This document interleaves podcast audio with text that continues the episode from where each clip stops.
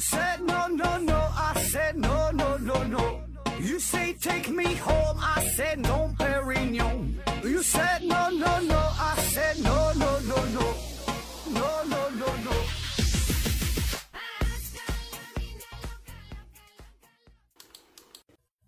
拼命探索，不计后果。欢迎您收听思考盒子。嗯、刚刚过完四周岁生日，呃，今天呢再赠送大家一期节目，因为是这期的这个节目文案呐，这个是在咱们规划之外的啊，所以这期呃算是一个番外篇，还是没有抽奖活动。然后呢，另外也是建议大家先下载后收听，因为我觉得这个呃有可能会被下架啊。呃，之前呢，咱们做了一系列节目，这叫“韭菜收割机”啊，这一系列聊了聊四位商业的大佬啊，说了他们这个非常传奇的故事。呃，当然还有很多位很传奇的这这个大神大咖，都是顶级的收割机。呃，同时呢也是相当的低调啊，这叫闷声发大财。比如说有一位叫做鲍鸿生啊，我估计你是没听过。那他干过啥事儿呢？他创立过护肾宝、挺美内衣，还有红毛药酒啊，这叫鲍鸿生。那么之前出了这么大的事儿哈，这红毛药酒这事儿后来也是摆平了，现在呢仍然是卖的十分的火热。那么再比如李锦记家族啊，他呢不但卖调料，还创办了无限极。左手是蚝油加酱油，右手呢是护肤加美颜，让你上得了厅堂，下得了厨房啊！这这这一顿收割呀。那还有一位隐形富豪叫陈年代啊，这名我估计你也是没听过，但是他们公司的产品你一定听过，叫汇仁肾宝，他好我也好，呃，这一整就感觉身体被掏空了，然后把这个呃肾透支的给补回来嘛。这个汇仁肾宝，这也不知道中国男人呐，这咱们这个肾他怎么就这么脆弱哈、经常就被掏空。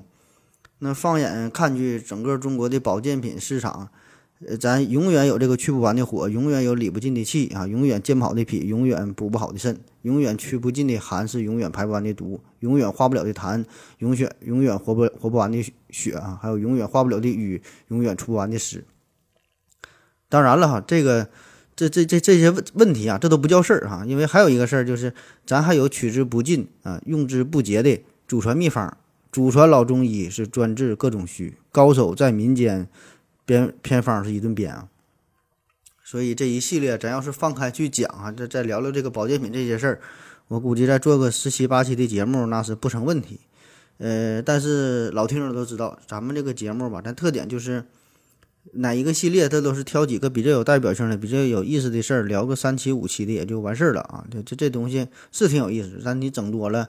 感觉套路也挺相似哈，听多了也腻歪啊，所以这个经常得穿插着换换样啊，换换话题。那本来按计划呢，聊完了韭菜收割机系列，然后下一系列呢是聊这个西方人体艺术史啊，就是画这个光屁股人这个事儿啊。呃，但是就在前两天吧，这个喜马拉雅平台呢给我个人是发了一封私信，说呀。呃，我获得了一个可以发布单条付费音频节目的权限，就是以前的喜马平台，他们这个付费模式都是针对于某一个专辑进行付费嘛，比如说年费是这个九十九元呐，一百九十九元，然后购买一个专辑啊，这人家一个专辑可能更新个二三十期、四五十期，对吧？平均一期两块、三块的、三块五块的啊，这样。但是这种购买专辑的形式，它有一个很大的缺点，就是不太灵活，对吧？你一下子让人掏个一百九十九买你这个专辑，呃，很多时候呢还很难下这个决心，对吧？花这个钱确实也不是个小数目啊。嗯，就算是像这么高晓松啊、马未都啊，或者是郭德纲啊这样顶顶级的这些大腕了，对吧？你让这些节目，对吧？你你让你花一百九十九听他们节目，你你也会掂量掂量。毕竟这还有那么多免费节目去听，对吧？所以干嘛要去花钱呢？对吧？这么多钱，大伙儿呢都会犹豫。而且呢，真正的花钱订阅之后，他他这一个专辑当中很可很可能有一些节目你是不喜欢的，对吧？你并不感兴趣。但是说你这个钱他已经花了，不听吧，感觉赔了；听吧，感觉耳朵又被强奸了，对吧？所以会有很多的顾虑。再者说了，很多的主播，呃，对于这个听友来说，大伙儿呢并不了解你。对吧？大伙儿听节目就是一个消遣，就是一个娱乐，它这个并不是一个刚需，所以很难让大伙儿去花钱为你买单。那么这回这个喜马平台呢，就是推出了这个单期收费的模式嘛，就非常的灵活，非常的自由。嗯，单期节目主播可以自行定价，从一分钱到二百块钱，价格不等，这个是完全由主播自己进行决定。那么这样呢，就大大的方便了听众，呃，提供了一个自主选择的这么这么一个权利吧。那同时呢，也是为这个主播提供了一个很好的盈利的模式。那么表面看起来呢，这个就是一个双赢的操作啊，呃，是个好事儿。然后呢，我就在我的这个微信朋友圈里边是，呃，发了发了一个状态哈，就是说，呃，关于单条收费节目的这么一个信息，有很多人有我微信加我这个加我微信之后看我朋友圈，看到这个信息了，就是想让大伙儿参谋参谋，看看咱们思考合适这个这个这个栏目哈，咱值多少钱啊？看看定价多少钱合适，嗯，就想看看大伙儿心理价位呗，对吧？那平时都说挺喜欢咱们节目的哈，要还有很多女听友说又要给我生孩子，要给我生猴子的。结果呢，这个大伙儿的留言吧很有意思啊，留言很多啊。一部分听友呢是回答了心中真实的价位啊，有一分、二分的，有一毛、两毛的，还有人威胁我说你要敢超过一块钱，我立马我就取关。同时呢，也有一部分听友呢是表达了非常失望的情绪啊，就就就连这个思考盒子这么纯洁、这么高尚的栏目都要收费了啊，说我们变了，说我们堕落了哈，说我们肮脏了哈，说我们被金钱玷污了。然后还有一些人是教导我说，说说说我让我这个保持科学精神啊，不要向某些人学习啊。完了是说我正好学反了，就跟人家学会收费了。科学精神是没没学来啊。啊，还有人说这个就不忘初心，要什么牢记使命，砥砺前行，不负韶华啊。也不知道从哪找的这么多词儿。那么看了听友这么多留言之后啊，我是彻夜未眠啊，此起彼伏，也是想到了很多的事儿。然后我就觉得这个东西吧，哎，值得稍微聊一下啊。然后就做了这么一期节目嘛，正好也是最近这个做九 Z 收割机系列，看了一些与经济学有关的书。然后新马平台也挺配合咱们哈，特意还开发了这个收割韭菜的功能哈，这个单期付费。所以呢，就临时加了这么一期节目，然后顺便就多多说几句啊，聊一聊这个单条音频付费这个事儿啊，表达一下我非常幼稚、成熟，甚至是十分可笑的想法。呃，那咱先事先声明一下，就是收费这个事儿吧，暂时不收费哈，单条也不收费，这事儿您先放心啊。毕竟咱们是大公司啊，你就算是一条音频节目收个三块五块的，咱这一期的播放量估计也就是一万左右，所以呢，也就是三万五万块钱儿哈。那么这点钱呢，咱公司上半年就今年上半年由于疫情的原因吧，呃，净亏损是七千多万美元啊，所以呢，这三万五万的这小钱儿也没啥没没没啥意思哈。然后还得背负上堕落呀、腐败呀这个骂名，这就有点不值当了。所以，所以咱得，呃，叫不忘初心，砥砺前行啊！这个不忘初心，砥砺前行。呃，那好了，下面就是正式正式进入正题啊，说说这个题目叫为什么只收一块钱？刚才说了，喜马平台推出了单条付费这个功能，方便了听友，也方便了主播啊，这是一个双赢的操作。但是啊，这个只是一个表面现象。表面现象，而背后真正的大赢家还是人家喜马拉雅平台。那我们看看哈，就是它的这个单条音频这个付费的功能，它的核心目的到底是想干啥？您觉得真的是为了方便听友吗？真的是为了提升主播的收益吗？啊，当然不是啊，就是说它有这个功能，但这个只能说是它的副作用，它的核心、它的根本、它的目标人群并不是在。主播，而是在听众。单条付费的核心目的是想要培养听众的一种收费习惯，呃，消费习惯。这个喜马拉雅 FM 哈，它目前呢是全中国最大的音频分享平台，呃，号称啊，注册用户呢达到了六亿以上哈，在移动音频行业市场占有率达到百分之七十三。这我是网上查到的数据哈，可能不太准，但是呢，应该。差不太多哈，确实影响力很大，月活用户呢可以达到七八千万，所以呢，这个是一个非常大的群体啊，有很多受众的人群。可问题是，听节目的人很多，但是真正舍得花钱的人很少啊。他要弄什么一二三知识狂欢节呀，什么六六会员日啊，呃，天天给你整什么小雅啊什么什么 nano 音箱啊，各种宣传，各种广告，但是实际上这个效果并不是十分理想，对吧？没没有多少人愿意去花这个钱。那你看这个西马，它这个。付费哈，主要两方面嘛，一个是让你去花钱购买专辑啊，刚才说了，购买一个专辑，少则可能几十，多则上百，大伙儿呢真心是负担不起啊，或者说真正愿意为知识付费的人仍然很少，对吧？就是大家对某某一档音频节目的喜欢程度还没有那么那么强烈，还没到了说非听不可、不听睡不着觉的地步。另外一方面呢，就是呃这个打赏啊，付费打赏，那我觉得呢，大多数的听众，绝大多数的听众都没有打赏的习惯，对吧？老子在城里吃西瓜都不给钱，呃，老老子在城里下饭店都都不给钱哈，吃那几个破西瓜要什么钱，对吧？老子看小电影都没花钱，我下载那个电影都不花钱，我听你听你几段音频节目还好意思跟我要钱，对吧？我我都加入白嫖党嫖这么多年了，我我进你微信群我还得抢点红包呢，你让我花钱哈，门儿也没有，花一分钱我这肝都疼。所以你只要不提钱，咱们还是好朋友哈，我还能我还能给给你留言，给你给你点赞哈。你一提钱，马上我就取关，转身就走，头也不回，对吧？这个是很多听众的一个正常的心理。所以呢，这回喜马拉雅呢，它就是换了一种模式嘛，就是试着让一部分人发生一些转变，呃，让你的这个思想发生一些转变哈，先让你掏钱啊。当然你不用掏太多哈，只要你掏就行，哪怕你能掏一块钱，能掏一分钱，他们这就算成功。那这背后是啥道理哈？你可以想一想啊，你可以看一看。就比如说，你打开你的支付宝，你看看支付宝里边是不是有一个功能啊，就是说，呃，十块钱试一试买这个基金。那么你打开各种购物的软件，看看是不是基本上都有什么首单只要一块钱的各种体验活动，还有什么呃新人零元购啊，新人什么限时秒杀呀，一元包邮啊，反正就是类似的东西啊，还有各种。呃，与银行与金融有关的这些 A P P，就是凡是涉及到消费的平台，都会给出首单极其优惠的活动啊。基本二十块钱的东西，你花一块钱就行，平台能给你补助十九块钱啊。只要你买，只要你注册，你买那就行。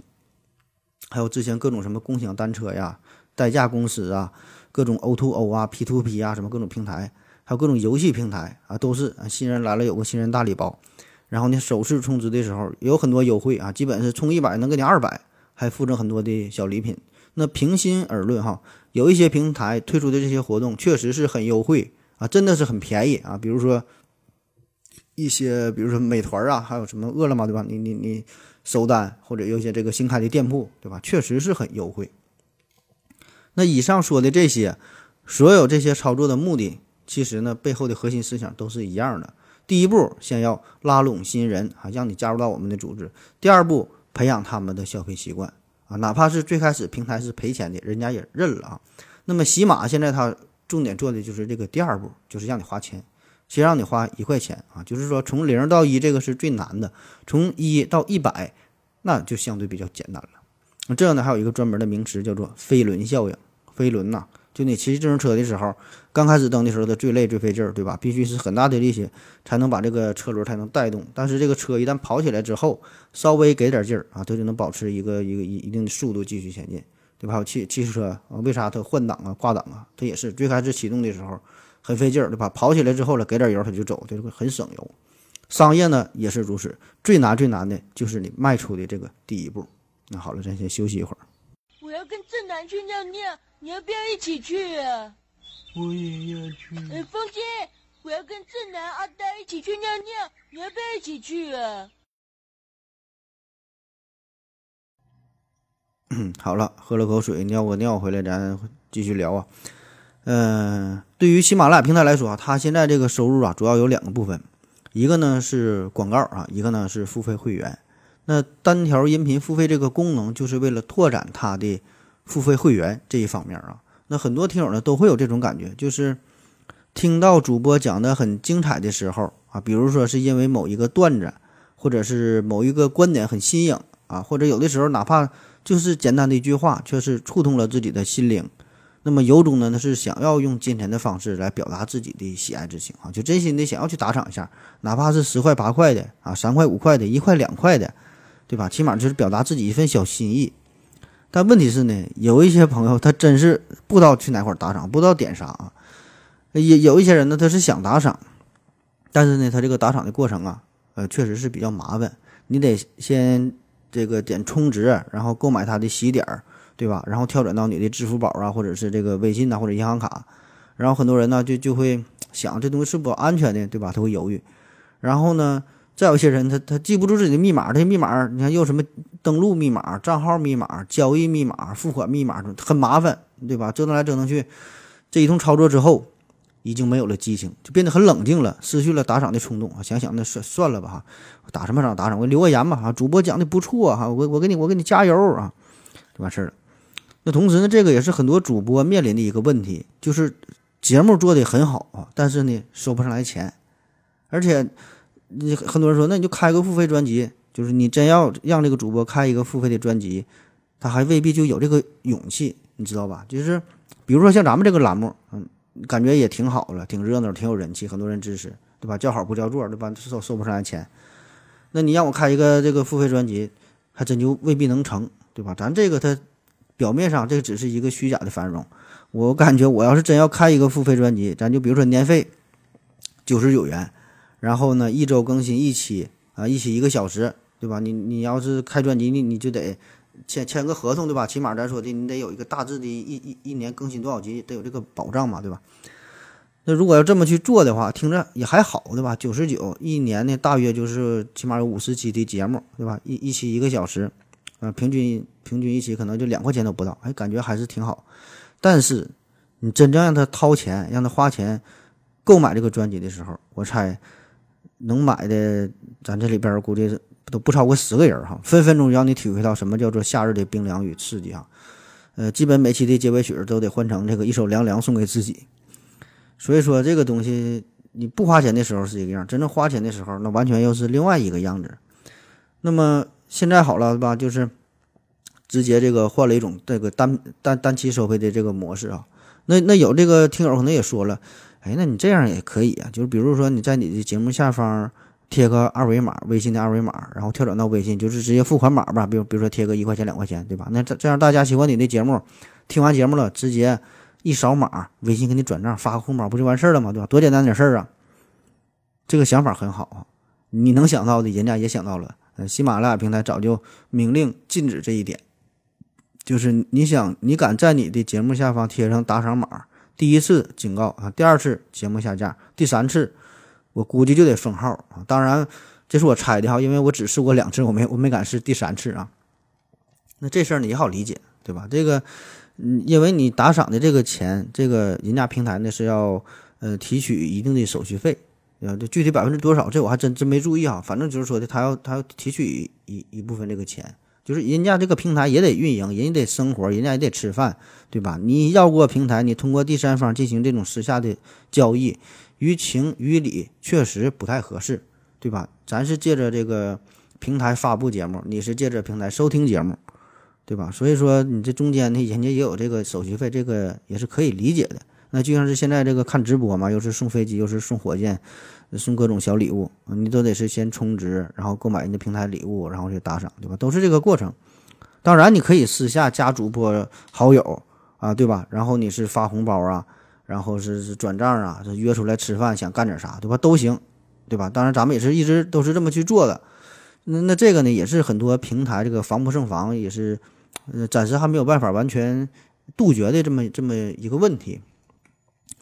所以呢，这回这个喜马拉雅平台呢，它推出这个单条付费音频这个模式嘛，就我觉得也是一个很好的尝试，就是说看看，嗯，是否能让更多的听友啊勇敢的迈出这个第一步，就是那些从来没在喜马拉雅平台上花过一分钱一毛钱的听友，让这些铁公鸡们做一转变啊！既然你们没有这个呃冲动打赏的这这个情况，嗯，既然你们总想要过平台，对吧？就进行这些线肮脏的肮脏的线下交易活动。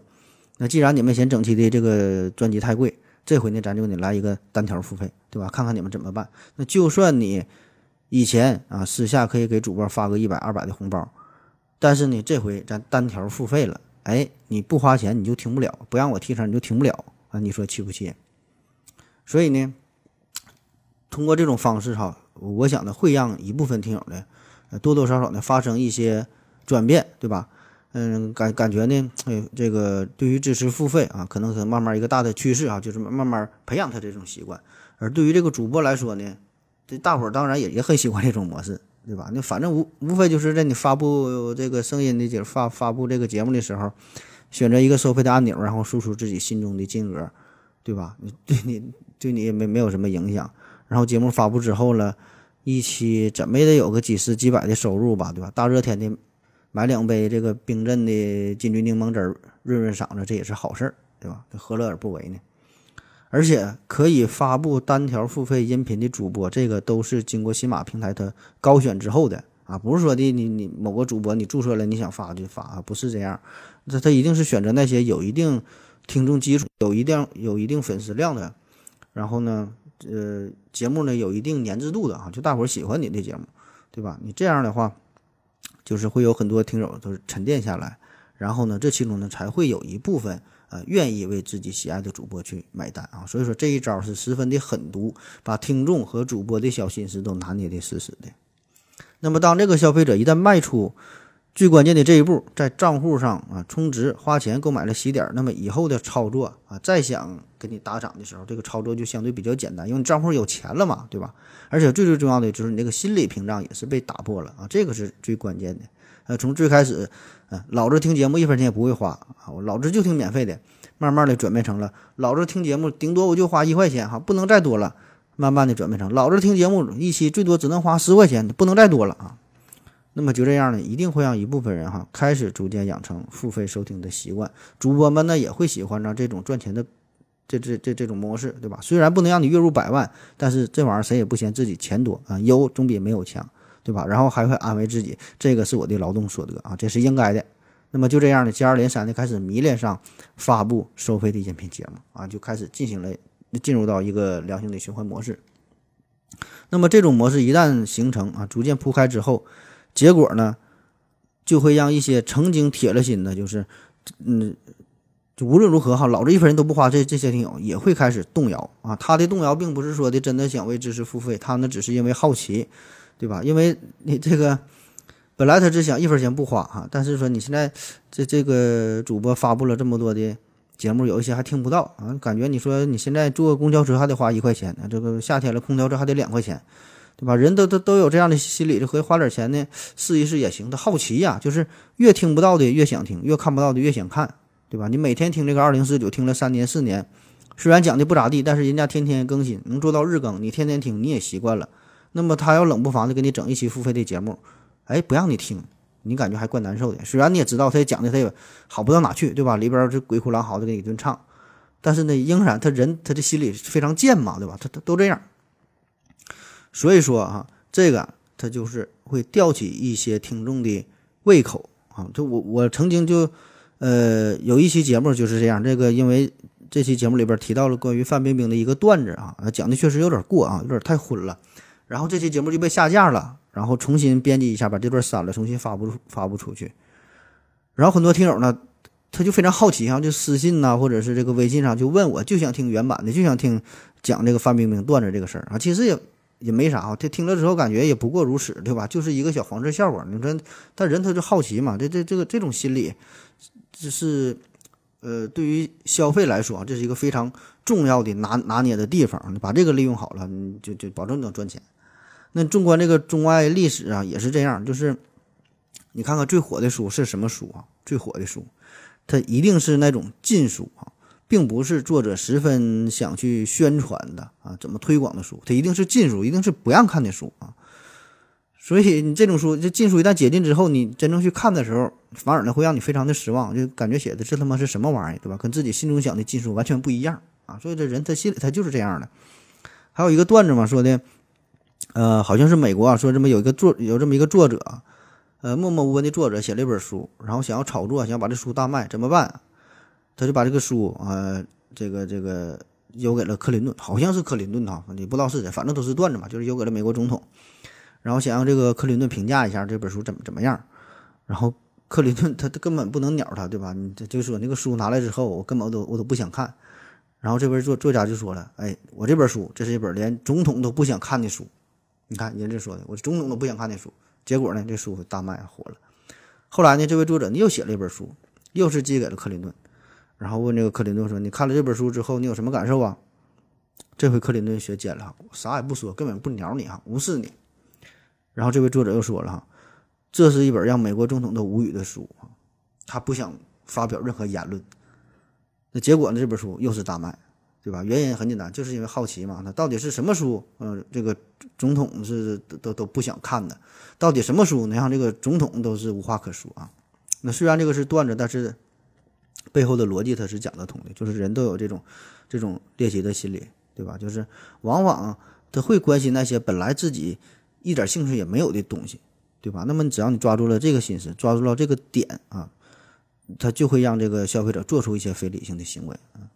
所以说，对于这个付费节目也是如此啊。这个付费节目，它还有一个要求，就是每期节目的时长要大于五分钟，节目总总时长是要大于五分钟。然后呢，最开始呢可以试听三分钟。那么摆在你面前的就是你付出，比如说咱这一期上节目二十分钟，半个小时，对吧？摆在你面前就是你付出一块钱，哎，就可以听这二十二十分钟的节目，对吧？而且呢，这还是你一个平时你非常喜欢的主播，起码说并不讨厌的主播，然后你也习惯了他表达的方式，他的这个语气，对吧？你这你这样一想，其实也无所谓啊，感觉花个块块毛毛的，对吧？为为了自己心爱的人，花了就花了呗，那好了啊，今天的节目就是这样哈。再次强调一下，这个真不是要为咱们以后出什么付费节目预热啊，呃，也不是为喜马拉雅平台做宣传哈。这个他还不至于靠靠咱们这个一个小主播做宣传啊。这个是想到这个事儿随便聊一聊。当然，每个人会有不同的理解啊，呃，就是对于同样的内容，每个人听了之后把握的重点也不一样啊。有的人听了这期节目之后，感觉就感觉咱们节目可能要收钱了啊。有的人听了之后呢，可能留言就会写上一个大写的福字哈，而有些朋友听完之后呢，马上就觉得我应该给主播发个十块钱的红包，对吧？知识付费啊，这事儿任重道远，科普变现也是一路荆棘啊。嗯，感谢大家伙的支持吧啊，谢谢大家，再见。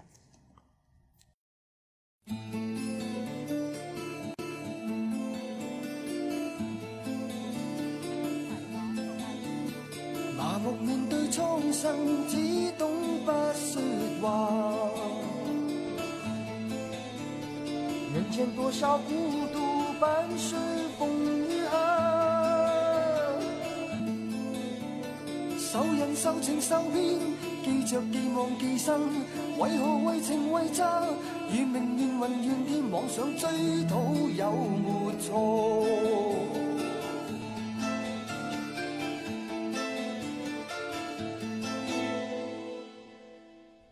多少命运自己能安排，